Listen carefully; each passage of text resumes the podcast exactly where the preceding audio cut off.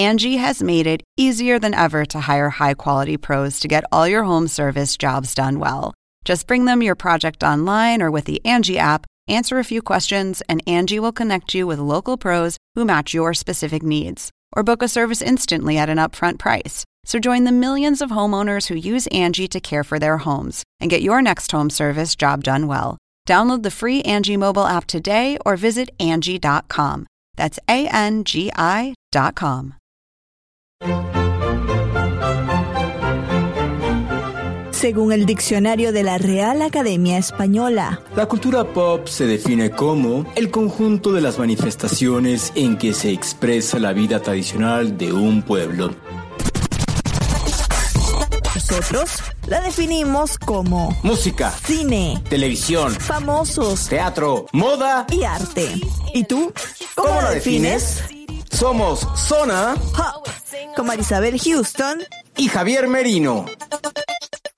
Episodio no sé qué de Zona Pop. que no, No me sé qué de no sé cuántos. No sé, no sé qué de no sé cuántos exactamente. Ya volvimos a sus oídos eh, después de unas semanitas que nos tomamos libres, no por falta de contenido, sino porque ya van a ver esta semana que va, va a estar saliendo bastante contenido, sino porque también Javier estaba de gira de medios en Argentina. ¿Qué hiciste en Argentina, Javier? ¿Qué no hice en Argentina? Que hasta me compré un gramófono y me lo traje. No, bueno, pero bueno, antes que eso, yo soy Javier Merino desde la Ciudad de México. Mi cuenta en Twitter es arroba Javito Merino y mi cuenta en Instagram soy Javito73. Y, ¿Tú y quién yo- eres? Yo soy mucho gusto, me llamo Marisabel Houston, soy periodista de CNN, conductora junto a Javier Merino de este podcast eh, de cultura pop llamado Zona Pop. Mi cuenta en Twitter es arroba HoustonCNN y mi cuenta en Instagram es Marisabel Houston. Recuerden que se pueden meter a nuestra página web en cnne.com diagonal zona pop. Ahí tenemos todo tipo de entrevistas, de videos, de noticias y demás, de todo lo que está pasando en el mundo popular, no solo en México, en Atlanta, en cualquier parte del mundo. Bueno, y si la gente no la ha visto, les digo que tienen que ir a ver la página porque el rediseño, cada vez que lo, al menos que yo lo abro, me enamoro cada día más de la imagen que tenemos allí y sé que Javier también está encantado con el rediseño de la página de Zona Pop en CNN en español, ¿no? La verdad sí, me encanta, me encanta, me encanta eso, se ve padrísimo, la verdad se ve chidísimo, me gusta mucho, pero bueno, ¿a qué fui a Argentina? Resulta ser que fui a conocer los estudios de CNN Argentina, a conocer con nuestros talentos argentinos como son Jonathan Viale y Marcelo Longobardi, que por cierto le hicimos unos pintereses y él estaba divertidísimo con los pintereses, ya los verán más adelante. Pero bueno, y aparte de eso, me reuní con Valeria Lynch y estuvimos hablando del musical Sunset Boulevard que se presentó en Buenos Aires con un éxito, Marisabel, y a ti te mandó un programa de mano autografiado y dedicado. Sí, después de que me escrachaste, como dicen los argentinos, con Valeria Lynch, porque la verdad es que yo no he visto, eh, al menos en, en, eh, como adulta, un musical. Yo no sé si de niña, le tengo que preguntar a mi mamá si alguna vez nos llevaron al Teresa Carreño a ver un musical infantil. O sea, no tengo ni la más mínima idea, así que le tendré que preguntar, pero de adulta nunca he ido a un musical y eso es una vergüenza para esta familia zona popera, como dice este una amiga podcastera también, Mayo Cando, que dice esto es una vergüenza para esta familia. Pero bueno, todo esto, lo de Argentina, lo van a estar Ah, escuchando. no, espérate, y también faltó Miranda, que también platiqué con, el, con, con Miranda. Ah, sí, los de Miranda súper divertidos, ¿no? Se recordaron de ti, ¿cierto? Por supuesto que sí, y hasta el final nos tomamos una selfie. Y también el Che Iván Pérez Armenti me llevó a hacer el tour popero por el barrio Palermo Sojo. ¿Por qué Palermo Sojo? Ya escucharán el tour popero que me eché con Iván para que vean por qué se llama el tour popero. Bueno, todo esto va a venir en, en unos episodios en donde pues tendremos el tour popero, también tendremos otro episodio con Miranda, otro episo- episodio con eh, Valeria Lynch y así subsecuentemente. Pero esta retaíla de, de mm, este episodios va a comenzar con una entrevista que le realicé a Ile. Javier, si no conoces a Ile, ella es una cantante puertorriqueña que ya nada más con decirte sus apellidos, Pérez Joglar, ya te imaginarás de quién es hermana, ¿no? Mm, a ver, dame una pista. De Residente, hello. Ah, pues es que ahí así sí lo conozco. Claro. Imagínate, es hermana de Juan Pérez. Ah, pues Juan Pérez, sí, Juan Pérez. En cambio me dices de Residente y por supuesto que ubico a Residente, que tú lo entrevistaste además. Sí, o sea, este, ya tengo entrevistas, nada más me falta con visitante, aunque de hecho creo que, que entrevisté a visitante en alguna de las alfombras de los Latin Grammys. Pero bueno, total, a Ile la conocí hace dos años cuando se llevó el gramófono, el gramófono por su primer álbum que ganó en la categoría de mejor álbum rock. Eh, creo que fue mejor álbum rock, pero bueno, esto podemos hacer el fact-checking después. Pero bueno, en esta oportunidad estamos hablando con ella porque presentó una canción poderosísima que nació de un tweet. ¿Cuántas veces tú has abierto tu cuenta de Twitter o tu cuenta de Instagram y ves un post y te invade la ira? Híjole, creo que muchas veces y varias veces al día, además, ¿eh? Bueno, ella le pasó esto. Nos, eh, yo le pregunté que qué tweet era. Dice que no recuerda qué es lo que decía el post exactamente, pero a ella ese odio le desencadenó en una canción y en una canción súper, súper poderosa que se llama Odio y es la carta de presentación de su segundo álbum de estudio. Esto es lo que nos dijo Ile. Que el odio se muera de hambre porque nadie le da de comer. Vamos juntos a romper muros, barreras y alambre. Y le un gusto conversar contigo de nuevo. Bienvenida a Zona Pop, el podcast de cultura pop de CNN en español.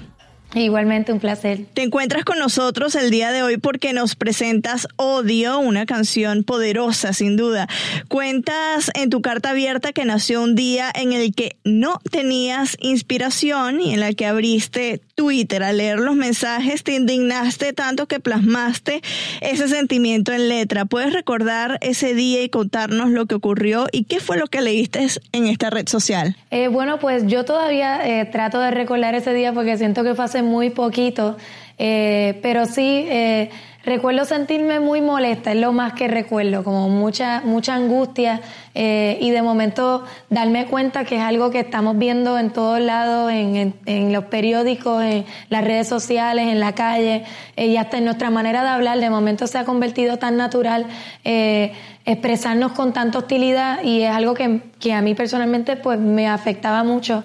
Eh, eh, sobre todo en ese momento, pues fue como una explosión emocional que, que se convirtió en desahogo y de ahí eh, se transformó en, canción finalmente, pero dándome cuenta desde ahí de que el odio es algo que, que nos puede tocar a todos en cualquier momento, que es algo a lo que todos estamos vulnerables y hay que percatarnos de eso para que no lo sigamos nutriendo más con nuestras hostilidades y con, y con actos violentos y con todo lo que está sucediendo hoy día en el mundo. Este es el primer sencillo de lo que será tu segunda producción de estudio. ¿Por qué elegiste al odio como la carta de presentación de tu álbum? Eh, bueno, yo creo que ahora mismo estoy en otro momento. El disco, a pesar de que todavía está en proceso, lo sigo trabajando. Este, es la primera canción que trabajé del disco y yo creo que eso a veces pues marca un poco el camino. Eh, y yo siento que que pues el disco anterior Inevitable hablaba sobre las sensibilidades y las vulnerabilidades nuestras como fuerza y yo creo que ahora este con esto con odio pues ya es una manera de, expresar esa fuerza de una manera más directa eh, y eso es lo que lo que estoy trabajando ahora poquito a poco con este nuevo disco. En la letra dices que el odio se muera de hambre. ¿Cómo matar el odio según Ile? Bueno, yo creo que, que, la canción ahí lo dice todo. Este, es una canción eh, violenta, pero yo creo que si, si hay manera que quepa la violencia de algún modo, yo creo que es hacia el odio mismo. Este, eh, obviamente, yo creo que hay muchas otras maneras de, de, buscar entender nuestras diferencias. Yo sé que siempre el miedo está de por medio, eh, pero hay que buscar eh, otras alternativas de, vencer esos miedos eh, y yo creo que, que el amor y el entendimiento es algo muy simple, pero por alguna razón nos cuesta mucho trabajo, así que hay que mirarnos por dentro y ver por qué es que nos cuesta tanto trabajo amar. Quiero hacer un apartado para hablar del video también. Tiene un formato bastante cinematográfico. En la grabación se presentan también fragmentos de uno de los crímenes más comentados en tu natal Puerto Rico. También lo comentabas en tu carta abierta. ¿Quién lo dirigió y cómo aterrizaron visualmente esa canción? Bueno, el video fue dirigido por César Berríos. Este, eh, narra, eh, recrea un suceso que ocurrió en Puerto Rico en el año 1978 conocido como el caso del Cerro Maravilla, en donde dos jóvenes independentistas fueron torturados y asesinados por la policía y el gobierno de Puerto Rico junto con el de Estados Unidos que formó parte del encubrimiento también. Este, y es algo que, que me entristece por muchísimas razones, pero sobre todo saber que hoy día sigue siendo una historia que se desconoce por muchos puertorriqueños y, y muchos eh, latinoamericanos y mucha gente alrededor del mundo. Este, yo creo que es necesario que, que Puerto Rico como puertorriqueña, creo que es necesario que, que, nos identifiquemos, nos empaticemos con las situaciones que ocurren en el resto del mundo eh, y también conocer más sobre nuestra historia, que siendo un país colonizado, pues este básicamente pues nos hemos olvidado de quiénes somos y de dónde venimos y yo creo que es necesario ya este que eso nos sirva un poco de, referencia para que no se vuelva a repetir sucesos como estos eh, y buscar maneras de, reaccionar ante todo lo que estamos viviendo desde siempre pero ahora después del huracán María pues estamos sufriendo muchas consecuencias eh, por el gobierno de Puerto Rico y Estados Unidos. Nos conocimos y conversamos en 2016 en la alfombra roja de los Latin Grammy justo unas horitas antes de que te llevaras el gramófono latino por Inevitable en la categoría de mejor álbum rock. ¿Cómo ha crecido Ile de esa persona de 2016 a 2018? Eh, pues definitivamente yo todavía no estoy muy consciente de eso, sigo que eh, siento que sigo aprendiendo muchas cosas nuevas, todavía igual trabajando el disco nuevo, sigo descubriendo otros lados de mí, este y estoy en ese pleno momento como que en esa en esa en esa plena crudeza de mis emociones y así mismo lo quiero lo quiero plasmar eh, con, con la música que haga, este así me gusta, me gusta trabajar muy desde adentro este, y, y, ser muy honesta con, con, la música que estoy haciendo. Eh, y, y, pues yo creo que Odio ya es un, un, buen comienzo, este, por lo menos ya solté una parte de, de mí ahí con esa canción, un, una preocupación que creo que muchos compartimos al mismo tiempo eh, y espero que, que la gente se disfrute este disco que creo que va a ser muy poderoso. Para finalizar, nos comentabas que esta producción está todavía en desarrollo. ¿Qué otros sentimientos exploras en este segundo disco? Pues todavía no, no me atrevo a, a, a, decirte porque es algo que yo todavía sigo analizando. Estoy en, en pleno proceso creativo al mismo tiempo. Hay unos temas que que están más desarrollados que otros, pero es un, eh, yo misma en el momento a veces no estoy muy clara de dónde viene todo porque es algo muy personal este, y a veces tengo que echarme un poquito hacia atrás como las pinturas en los museos, que a veces uno tiene que echarse un poquito hacia atrás para apreciar mejor la pieza y todavía no ha llegado ese momento, pero tan pronto llegue te dejaré saber. Bueno, y tan pronto llegue te tengo aquí de vuelta de nuevo. un abrazo, muchísimas gracias, Ile. Claro que sí, un abrazo también, que estés bien. Que el odio se muera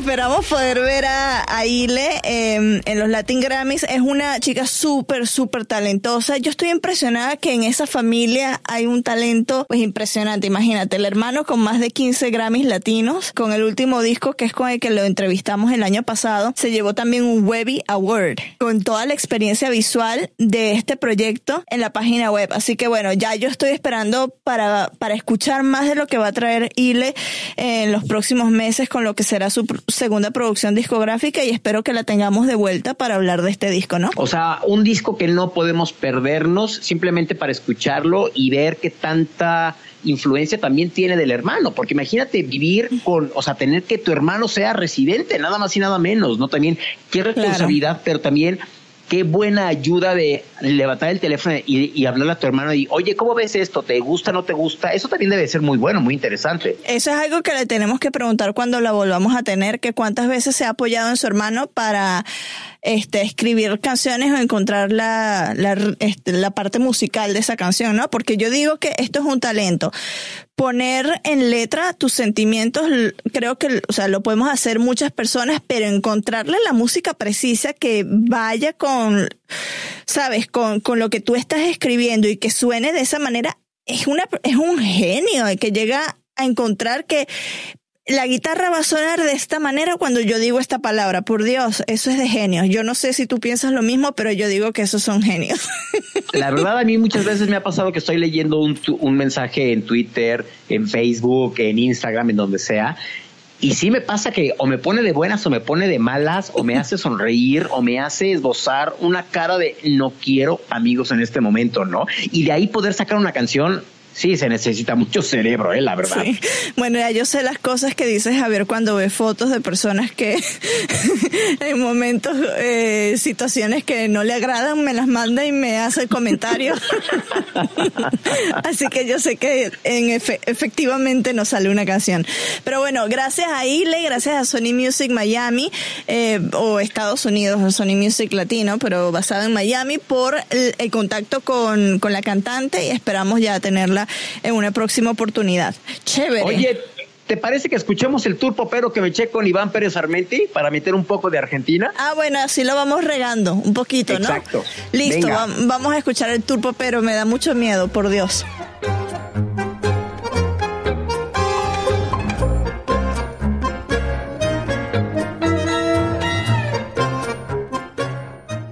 Marisabel, en esta ocasión estamos estrenando un nuevo formato del Tour Popero y me encuentro con el Che Iván Pérez Armenti en Palermo, Ojo. ¿Cómo estás, Iván?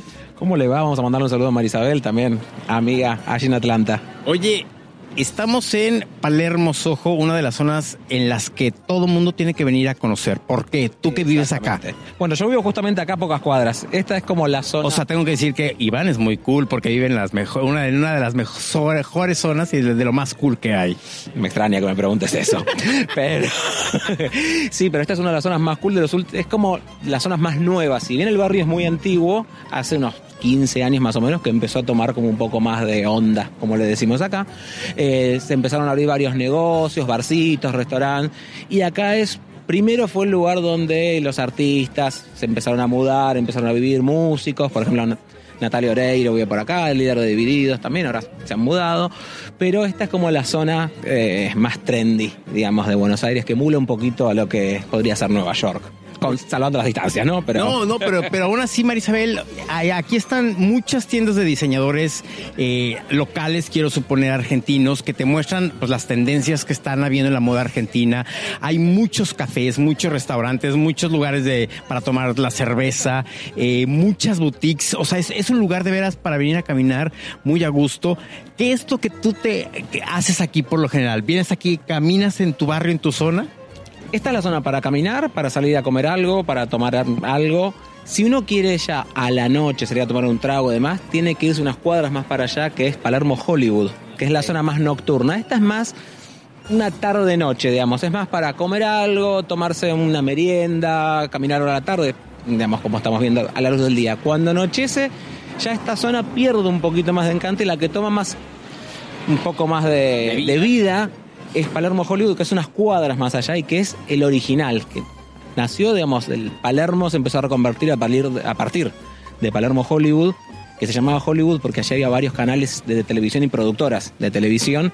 Y entonces cerca de Palermo Hollywood estaba esta zona donde había más artistas, era un poco más bohemio, entonces por eso se le puso Palermo Sojo y ahora ya quedaron como los dos lugares y Palermo pasó a ser un barrio importante de Buenos Aires que antes era un barrio más donde vivía gente común y silvestre y ahora pasó a ser una de las zonas más cool. Diría que Palermo y Puerto Madero, que es el barrio más moderno, más, quizás más parecido a Miami o a Estados Unidos, son como las dos zonas típicas de Buenos Aires con más onda. Y después tenés lo tradicional que es San Telmo, que es la parte más antigua, digamos, como los primeros barrios de Buenos Aires. Pero son como las tres zonas de Buenos Aires que uno no se puede perder. San Telmo, Puerto Madero y Palermo, donde estamos nosotros. Seguimos recorriendo las calles de Palermo, Soho, Marisabel, y deja que lleguemos a algún lugar también donde tengamos que hacer algo y nos volvemos a conectar.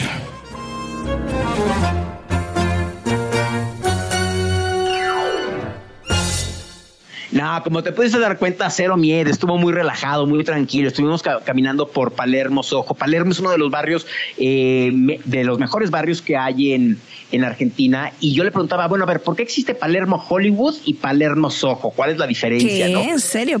Palermo Hollywood y Palermo Soho, wow. Y, bueno, ya escuchaste lo que nos dijo, que Palermo Hollywood fue donde se empezaron a juntar todas las televisoras, las casas productoras, entonces todo el mundo ah. decía, ah, parece que estás como en Hollywood. Y mm. Palermo Soho es una cosa más bohemia, más tipo Soho del barrio Soho de Nueva York, en donde todo es como más relax, amigo, paz y amor, y que viva la onda, y que por aquí, por allá. Entonces eh, nos echamos por ahí y la verdad estuvo muy bien porque estuvimos, o sea, nos comimos unos churros rellenos de dulce de leche. Nos echamos una limonada. No, bueno, o sea, hasta una cerveza nos echamos por ahí, ¿no? Pero no sabes qué buen turbo, pero nos echamos por ahí. Sabes que a mí me dio mucho miedo cuando vi tu foto en la tumba de Vita porque dije se llevó un florero y está con Sarmenta y se llevaron un florero de la tumba de Vita y Evita los, los va a torturar en la madrugada. Sí, no, no, no, no. Ese día, el, día que fui al, al, al patio de la Recoleta no fue Iván, sino fui yo solo. Ah, y bueno. Este, sí, no, y entonces me tomé la foto ahí cantando No llores por mi Argentina. Pero no, Iván decía, no, yo no me llevo un florero de ahí, ¿qué tal que me cae la maldición de Evita? No, ¿para qué quieres? ¿Para qué quieres?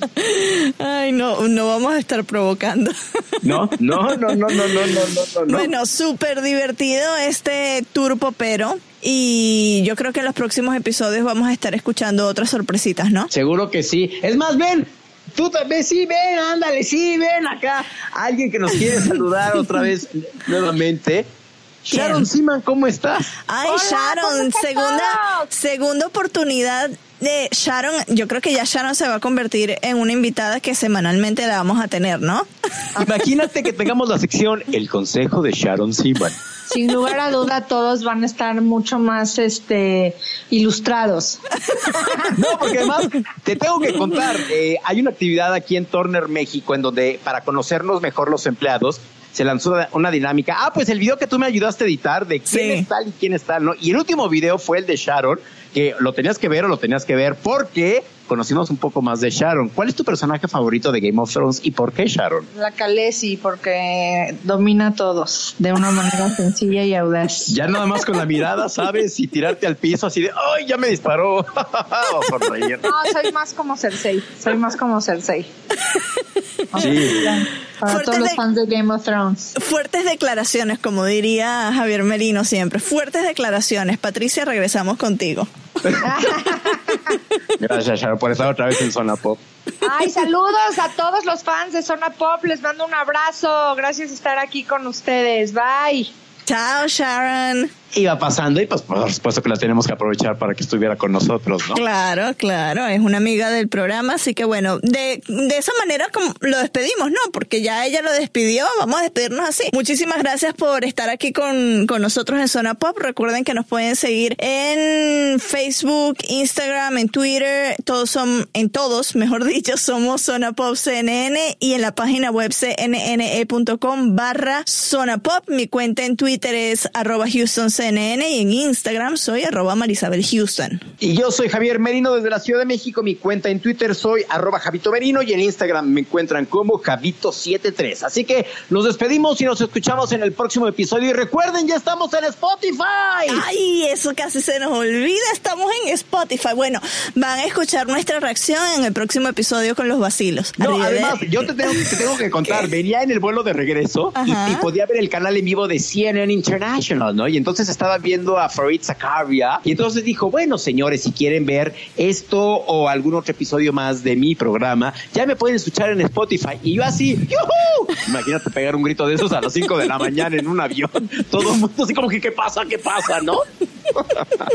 Bueno, bien merecido porque tu vecino avión no te dejó dormir para nada. O sea, de esos que platica y no te interesa platicar a las 2 de la mañana así de, duérmase, señor, duérmase. Bueno, ya se quedan con eso. Adiós. Adiós, que tenga bonita tarde, día, noche, madrugada, lo que sea.